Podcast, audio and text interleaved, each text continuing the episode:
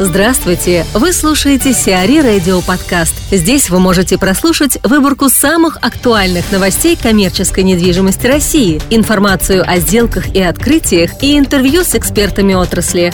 Чтобы прослушать полные выпуски программ, загрузите приложение Сиари Radio в Apple Store или на Google Play. Платформа приобрела у ВТБ «Перовская».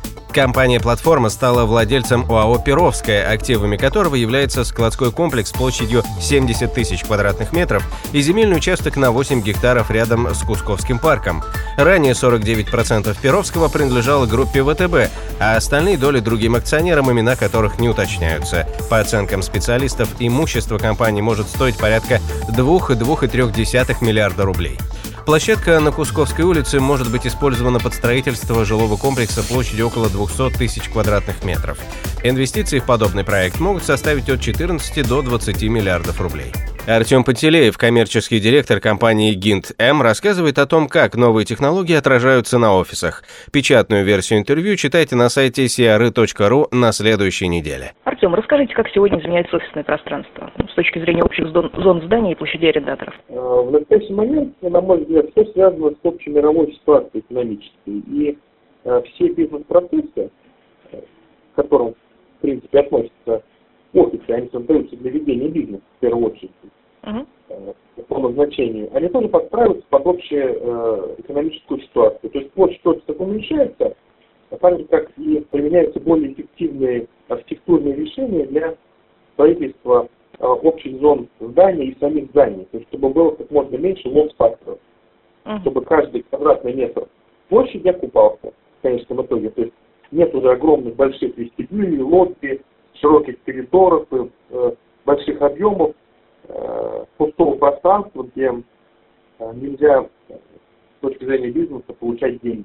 В некоторых помещениях, в некоторых помещениях, в тех бизнес-центрах лофт, если их можно так назвать, бывших фабрик и заводов, даже одни из арендаторов, некоторые из арендаторов, точнее, даже делают второй этаж, как мезонин внутри помещения чтобы более эффективно его использовать. Спасибо большое. Да. В плане дизайна и стилистики есть ли какие-то изменения? Ну, в плане дизайна и стилистики, а, опять же все, на мой взгляд, сейчас э, направлено только на оптимизацию всех процессов. Дизайн, как он был, в основном квадратный, как он остается, но квадратный в кавычках, эффективный имеется в виду, да, чтобы каждая зона а, была эффективна, эффективно использовалась и могла использоваться а, в мультипредназначении. То есть и переговорной может трансформироваться в большую переговорную, отделяться на отдельные кабинеты, трансформируемые перегородками и так далее. По большому счету просто появилось, э, все зависит от моды, от тренда.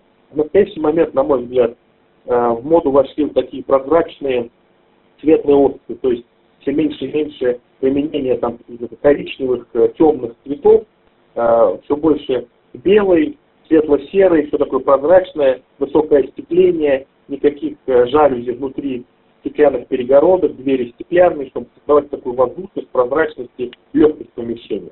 На мой взгляд, это основное, э, основные изменения. Приведите, пожалуйста, пример эргономичного и комфортного офиса, или, может быть, офисов, которые, по-вашему, следуют таким приметам времени сегодня.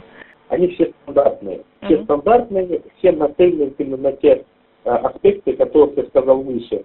Э, хотелось бы остановиться на комфортном, скажем так, и необычном офисе от Авито. И там есть э, э, очень красивые, очень э, интересные дизайнерские изыски. Э, все направлено, скажем так, на социальный фактор. То есть э, коллеги больше воспринимают, коллеги-арендаторы имеется в виду, больше uh-huh. воспринимают это как место для проведения времени, чем вот просто какое-то рабочее пространство. Это мультифункционально. Там и барашки качалки, и настоящие деревенские качели, теплицы, uh-huh. лодка на берегу стоит.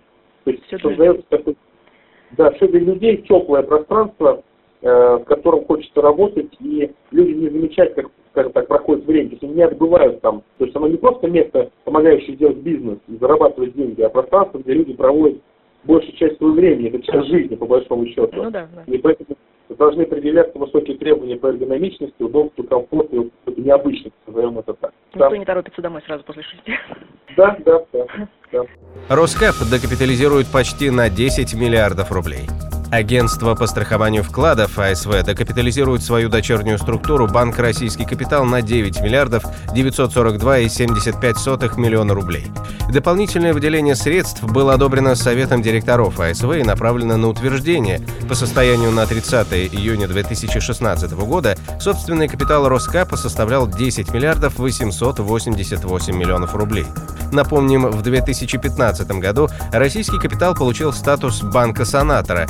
Одним из проектов кредитной организации является достройка объектов обанкротившейся Су-155, для чего банком была создана собственная девелоперская компания. Восемь московских ТПО обойдутся в 62 миллиарда рублей. В начале октября 2016 года власти Москвы выставили на торги право строительства восьми транспортно-пересадочных узлов, совокупные инвестиции в которые составляют 62,4 миллиарда рублей. На открытые конкурсы были выставлены ТПУ Дмитровское, Пятницкое шоссе, Павелецкое, Ховрино, Фанвизинское, Тропарева, Парк Победы и Технопарк. Наибольший объем инвестиций потребует реализации проекта ТПУ Парк Победы, в который нужно будет вложить свыше 23 миллиардов рублей. Инвестиции в ТПУ Дмитровская составят не менее 10 миллиардов, а в ТПУ Коврина около 8,9 миллиарда рублей. ПНК приступила к строительству склада для БМВ. 6 октября на площадке индустриального парка ПНК Бекасова состоялась торжественная церемония закладки капсулы в часть строительства нового распределительного центра БМВ в Нарофаминском районе Подмосковья. В настоящий момент ведется монтаж корпуса здания, площадь которого составит 34,5 тысячи квадратных метров с возможностью расширения еще на 10 тысяч квадратных метров. Ввод в эксплуатацию намечен на второй квартал 2017 года. Компания ПНК, выступающая девелопером и инвестором проекта, строит объект по схеме Build to Suit. Согласно договору между BMW и ПНК, автопроизводитель будет арендовать готовые здания в течение 10 лет. Инвестиции в строительство распределительного центра оцениваются специалистами в сумму около миллиарда 400 миллионов рублей. Консультантом по коммерческой недвижимости при заключении договора выступила консалтинговая компания CBRE. Стоит отметить, что сейчас в распоряжении компании BMW уже имеется распределительный центр на 17 тысяч квадратных метров в подмосковном Крёкшине. Однако представители компании выразили уверенность в необходимости увеличения площадей на перспективу. Согласно их прогнозам, к 2019 году российский рынок автомобилей должен выйти на первое место в Европе. Сиари Радио. Эксклюзивные рубрики «За и против», «Ноу-хау», «Ремейк», «Новые форматы». Слушайте в полных выпусках программ в приложении Сиари Radio. Приложение доступно в Apple Store и на Google Play. Более подробная информация на сайте siari.ru slash radio.